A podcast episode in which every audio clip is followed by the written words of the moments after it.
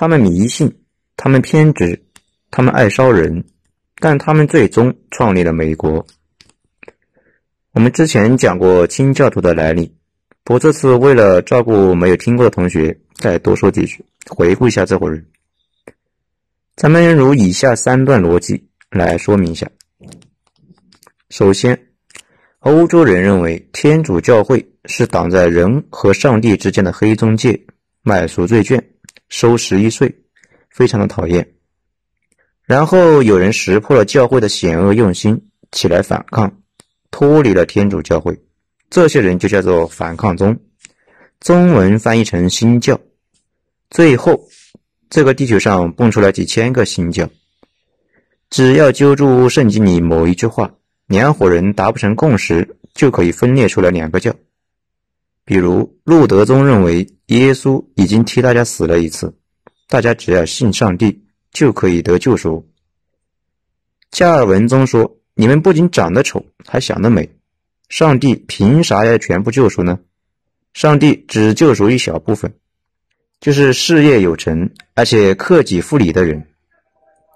这些新教互相也看对方不爽，互相称对方为异端。大家注意一下，不是同一个教称之为异教徒，同一个教不同一个分支叫做异端。在中世纪，异端和异教徒那是差不多的。都是日常上火刑柱的罪行。下面说一个段子，非常方便大家理解这伙人。一个人走到海边，看见另一个人想跳海自杀，便上前去劝说：“先生，不要跳下去。”那人问道：“为什么？”他说：“生命是美好的吗？你是无神论者还是有宗教信仰？”那人说：“我有宗教信仰，佛教、道教、回教。”还是基督教，基督教，那是罗马天主教还是新教？新教，但我也是新教呢。圣公会还是庆信会呢？庆信会，太好了，我也是庆信会的。那你是原教旨的呢，还是改革派的？改革派的，是一八七九年改革派，还是一九一五年的呢？一九一五年的改革派。那人朝他屁股一脚。把他踢进了海里面，说了一句：“异端，去死吧！”我们今天说的清教徒就是新教中的一支，他们主张圣经上每一个字都是对的，要按照圣经的要求的方式去生活，并且表示有钱人才有可能上天堂，其他人不是异端就是异教徒，一秒钟都不想跟其他人待着。这里就有个问题：耶稣不是讨厌富人吗？耶稣说过：“富人上天堂比骆驼穿过针眼都难。”大家适应这点。耶稣是沙漠来的，举的例子都有明显的沙漠特征。那么清教徒为啥会觉得有钱人可以上天堂呢？这里就很狡黠。他们说他们自己是给上帝保存钱财的，荣耀归主，所以上帝能理解。好吧，那你自己开心就好。不过客观上讲，清教徒确实是不花钱、不消费、不搞任何娱乐活动，真的就跟那些钱是替上帝保存似的。只不过上帝没法收走，清教徒死后的钱归了自己的儿子和孙子了。大家一定有那种经验，班里面总有一个那么比较小心眼的人，谁也不愿意搭理的人。事实上，清教徒就是这么一伙人，跟谁也合不来。不过他们有个明显的优点：勤奋，会赚钱，跟国王莫代表的英国圣公会和天主教闹得是非常不愉快，所以考虑要不去美洲混。英国殖民美洲非常晚，人家西班牙发现美洲新大陆后都破产两次了，英国才慢吞吞的出发去美洲看看。那早上哪去了呢？爱尔兰嘛，英国人眼里爱尔兰就是他们的殖民地。之前一直在摁着爱尔兰揍，等到把爱尔兰揍服了之后，美洲新大陆上最好的地方已经全部被西班牙跟葡萄牙给全占了，只剩下了北美的穷乡僻壤。爱尔兰和英国，我们看来是一个国家，其实从来也不是。爱尔兰跟英国的关系就像越南和中国的关系一样，咱们认为中国跟越南亲如一家，可是越南并不这么认为。他们的两个民族英雄都是在反抗我国的过程中战死的。英国人也一样，长期坚持给爱尔兰送温暖，殖民爱尔兰花了上百年，直到一六零七年才腾出手来，开始尝试在北美建立殖民地。英国在北美建立的第一个殖民地是在弗吉尼亚。我们现在说美国得天独厚，地势平坦，矿藏丰富。其实回到十六和十七世纪，整个美洲大陆，现在美国占着的那块地绝对是二等土地，人家葡萄牙、西班牙这种老牌帝国主义都不愿意去，所以英国人是捡了一个人家剩下的。美洲最好的地方就是巴西那一带。当时英国殖民地当局在国内讨论了很久，想去巴西，不过惹不起西班牙。不但惹不起西班牙，还得离西班牙远点。因为就在美国殖民北美的前一段时间，西班牙武士洗劫了一个法国的殖民地，屠杀了里面的每一个人。英国人不敢冒险，就一直往北溜达，到了弗吉尼亚那一带。弗吉尼亚那边啥都没有。西班牙人在南美挖金子、挖银子、种甘蔗，忙的是不亦乐乎。英国人到了北美后，举目望去，连草泥马都看不到一只，就是羊驼生活在南美。只有非常不友好的印第安武士日常修理他们。美国第一批殖民者上岸之后没多久，莫名其妙的就没了，消失的无影无踪。就跟被外星人绑架了似的。现在的主流说法应该是认为被印第安人给抓了，男性被杀，女性、小孩做奴隶。后来又去了几批，一般一个冬天就被消灭到百分之七十到百分之九十。美国那个地方偶尔特别冷，有些地方最低气温零下六十九度，而且这个弗吉尼亚殖民地从刚上岸开始就非常不顺利。不断受到印第安人的袭击，内部也矛盾重重，死亡率极高。经常在冬天殖民地的人通过吃人才能熬到下一年，这也是美国的历史上悲伤的一页。不过这些殖民者都不是清教徒，而是英国国内的主流群体，所以在弗吉尼亚的各个地方，所以在弗吉尼亚的各个地方都以他们的国王皇储命名，比如第一个殖民地。詹姆斯敦就是以前他们的国王命名的。清教徒出发比较晚，一六二零年才抵达美洲。这个时候的詹姆斯敦，这时候詹姆斯敦已经搞起来十三年了。英国这个国家的历史一直都是一个宗教国，因为宗教的问题打了无数仗，包括大家知道的托利党和辉格党之间的竞争、光荣革命、玫瑰战争，无一例外都是跟宗教有关。清教徒跟国王的斗争中，一度占了上风。清教徒出身的克伦威尔甚至把国王都给处死了。支持国王的贵族呼啦一下全跑了，一堆跑到美洲去了，也就是弗吉尼亚的殖民地。弗吉尼亚主要接收这些保王党分子，里边大贵族很多，比如华盛顿家族就是保王党的。国王被杀后，他们家跑到美洲的弗吉尼亚去了。后来英国新国王回来了。清教徒遭到了清算，清教徒又赶紧出逃，跑到马萨诸塞去了。这么来回几次，根据前后出逃了将近十万的清教徒。清教徒本来也是想去弗吉尼亚来着，不过路上被风瞎吹，吹到马萨诸塞州去了，干脆就在马萨诸塞待着了。清教徒跟印第安人一直处得非常不错，因为他们一上岸就给印第安人不知带去了什么病。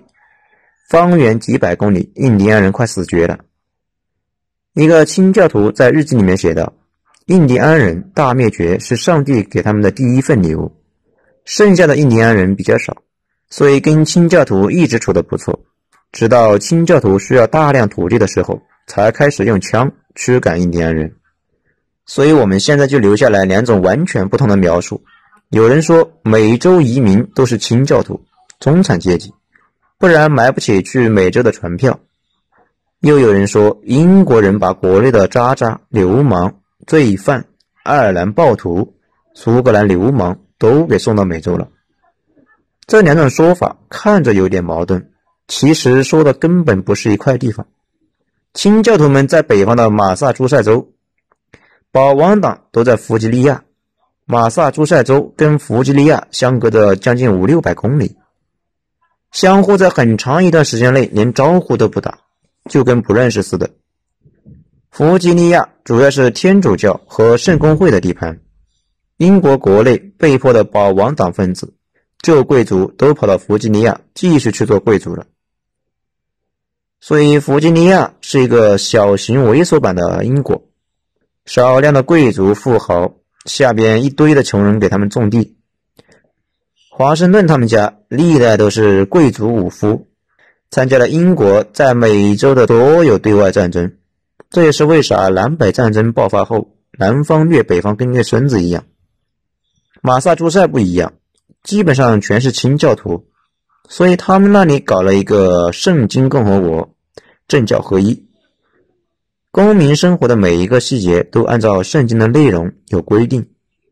比如你半夜在外面溜达，这也是严重的罪行，可能要被割耳朵，然后送回英国。十六岁以上。拒绝服从父母的孩子要处以死刑，手淫也会被处以死刑，留长头发就更不行了。大街上发现男性留长头发，当场干翻，一顿鞭子猛抽。最倒霉的一个罪行叫做受交刑，也就是你和动物发生那种事情，也是要被处死。不过这个罪行有点问题，是通过证据推定的定罪。在纽黑文发生过一件事，一个男子的猪生出来的一只猪只有一只眼，大家一致认定他和那个母猪有一腿，才生出来这么个奇怪的玩意。这小子后来被吊死了。此外，马萨诸塞地区的清教徒想象力被充分释放，奴仆敢反抗主人会被烧死。我们前文说宗教异端会被绞死，同性恋也得被处死。如果有人不小心被误认为是女巫，那也会被烧死。有一次，宗教法庭一口气处死十九人，罪名就是大家认为他们是女巫，在法庭上拒绝认罪，会被石头砸死。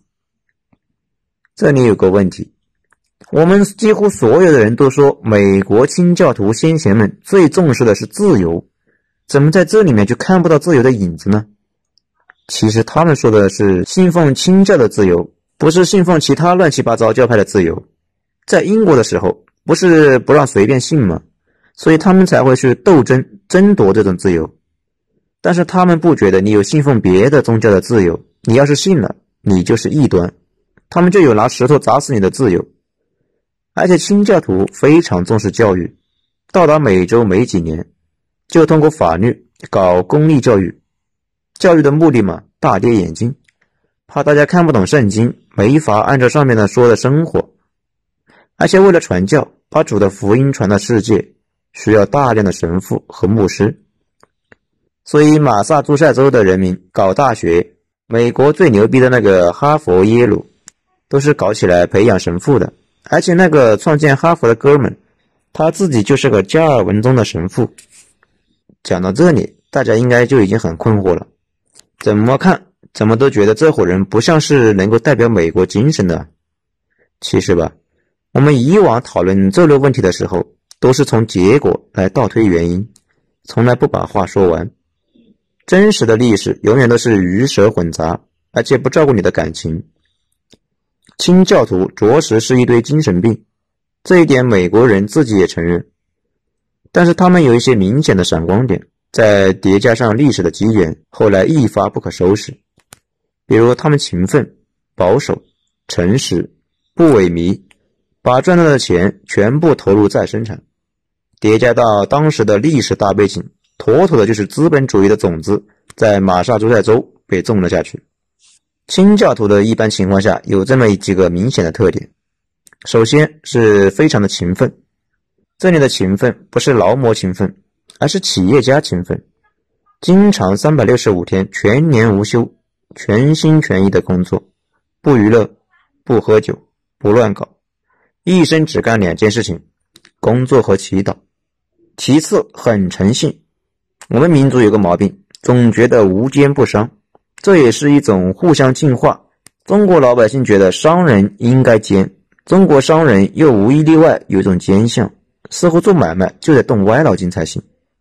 其实国际视野下重新审视这个问题，那一种能够经营几百年的家族，最大的特点不是奸，是诚信。他们重视的是选择，而不是奇谋。大家不知道考虑过一个问题没有？那种远期合同，也就是我今天给你钱，你明年交货的那种，在中国一直发展的不太好，或者一直没有形成主流。其中一个原因就是我们这样的非神教国家没法赌天发誓，因为互相说的都是同一个神，而且不同神对子民要求不一样，诅咒发誓就没有效力。不像欧美，大家都有点精神病，相信违约会下地狱。才能放下戒心，签订反人类的远期合同。历史上，中亚贸易长期被穆斯林垄断，原因嘛，就是他们说以真主安拉赌咒发毒誓，周围的人就会相信他说的话。诚信本身也是个成本问题。你家在一百年间从来不赖账，这次你陷入了麻烦，别人自然会出手。你通过欺骗去达成了目标，你只能骗一次。下次出问题的解决的成本会把你这次的收益全部搭进去。新教徒们也一样，有种种毛病，但是信用方面没得说。这也是资本主义的关键，借出去的钱得还回去，这样才能形成良性的商业环境。如果每一个人都不守信，也会有交易，但是不会有太复杂和太长期的交易，也就没法赚大钱。在那一本《美国通史》里面。提到马萨诸塞的一个大财阀，从做鞋开始，一直到商业巨富，一百五十年间，只有日常的经营，没有一个奇谋，也没有一句谎言，结果就是可以不签合同融到巨额资本，因为他们家说的话就是合同本身。如果清教徒只是勤奋的种种地，没有外界的帮助，那清教徒现在可能也是美洲大陆上另外一伙巴西人。不过，上帝确实是垂青了他们。一个不亚于美洲黄金储备的玩意，就在他们所在的马萨诸塞州边上，是啥呢？鳕鱼。现在我们对鳕鱼没啥感觉，如果有，那也是应该从超市里面卖的那种死贵的、死贵的片状的鳕鱼块。但是在16世纪的欧洲，鳕鱼对他们的重要性就跟现在的石油是一样一样的。欧洲和中国一样。长期饱受粮食不足的问题，所以一直用鳕鱼来补充蛋白质。哪一年如果鳕鱼的打捞量下跌，欧洲就得饿死一票人。一开始，一伙叫巴斯克的渔民垄断了鳕鱼的供应，大家都去他那里买鳕鱼，却没人知道那玩意从哪捞的。反正欧洲渔民从来没见过巴斯克人打鱼，问他们在哪里能找到鳕鱼，死活不说，一直苟着。闷声发大财好几百年，而且巴斯克人为了防止被人跟踪，往往是晚上起航去打鱼，只有船长才知道航线。直到哥伦布发现了美洲新大陆后，英国人又发现了纽芬兰。其实当时英国的船长在纽芬兰看到上千只巴斯克渔船在打鱼，也就是说，巴斯克人早就发现了美洲，谁也不告诉，一直苟着赚钱。那大家就纳闷了。不是哥伦布发现了新大陆吗？哥伦布肯定不是第一个。哥伦布到达美洲之后，在加拿大发现了很多维京人的营地，维京人早就到了。此外，还有我们上面说的巴斯克人。哥伦布其实是最后一个，在他之后，美洲彻底向全世界敞开，再也不需要任何人去单独发现，也不再是某种种族的专利。当然了，哥伦布主要是没赚到钱。他要是在美洲一上岸就发现了海量的金子，估计也会选择闷声发大财。他是没赚到钱，所以才选择了赚名声。我们这样妄加揣测，绝对不是小人之心。哥伦布那个人本来就不是什么好东西。发现纽芬兰就在马萨诸塞旁边，清教徒到了美洲之后，一开始就在那里种地，很快就发现可以打鱼，一发不可收拾。当时的英国一直都是海上列强，疯狂的造船，英国国内的树木基本上已经被砍伐殆尽了。英国本国造船都得去波罗的海进口木头。现在清教徒到了马萨诸塞，到处是木头。英国人于是把一部分造船工业转移到了马萨诸塞，因为那里离纽芬兰渔场近嘛。清教徒们就是在修船、造船、打鱼过程中学会了搞工业。工业是这个星球上最锻炼人的东西，需要组织、计划、融资、物流、人事管理等等。就这样，过了一百多年。马萨诸塞州地区，清教徒已经进入了工业文明，出现了商业巨子。近代美国的轴心也就被奠定了下来。所以说，鳕鱼改变了历史的航向，在美洲大陆创造了一个工业国，这也为美国独立和南北战争打下了基础。美国独立战争完全就是一场经济战争，美国人独立从来不是什么民族觉醒。唯一原因就是他们想和全世界做买卖，谁出的价钱高，就把东西卖给谁。而英国政府要求他们像殖民地一样，只有英国和买卖，这样英国就可以用贸易做武器，随意的制裁其他国家。比如河南就是被英国给贸易制裁给崩了。这对于美国人来说肯定接受不了，他们不想挂在一棵树上，尤其是有钱不让赚。当时英国要同荷兰、西班牙还有法国打贸易战，不允许美国跟他们几个做买卖，这完全是不让赚钱。对于清教徒来说，那你还不如杀了他们，所以不可避免的打了起来。然后美国在法国的支持下跑路了。至于南北战争，就是北方清教徒的工业党对南方种棉花的地主集团的一次暴击，自此。清教徒也就成了美国的立国精神和民族根基。最后说一句，其实现在的美国和几十年前很不一样，跟一百年前判若云泥。以前的美国人讲究白人、昂格鲁萨克逊人、清教徒，符合这三个特点才是美国的核心。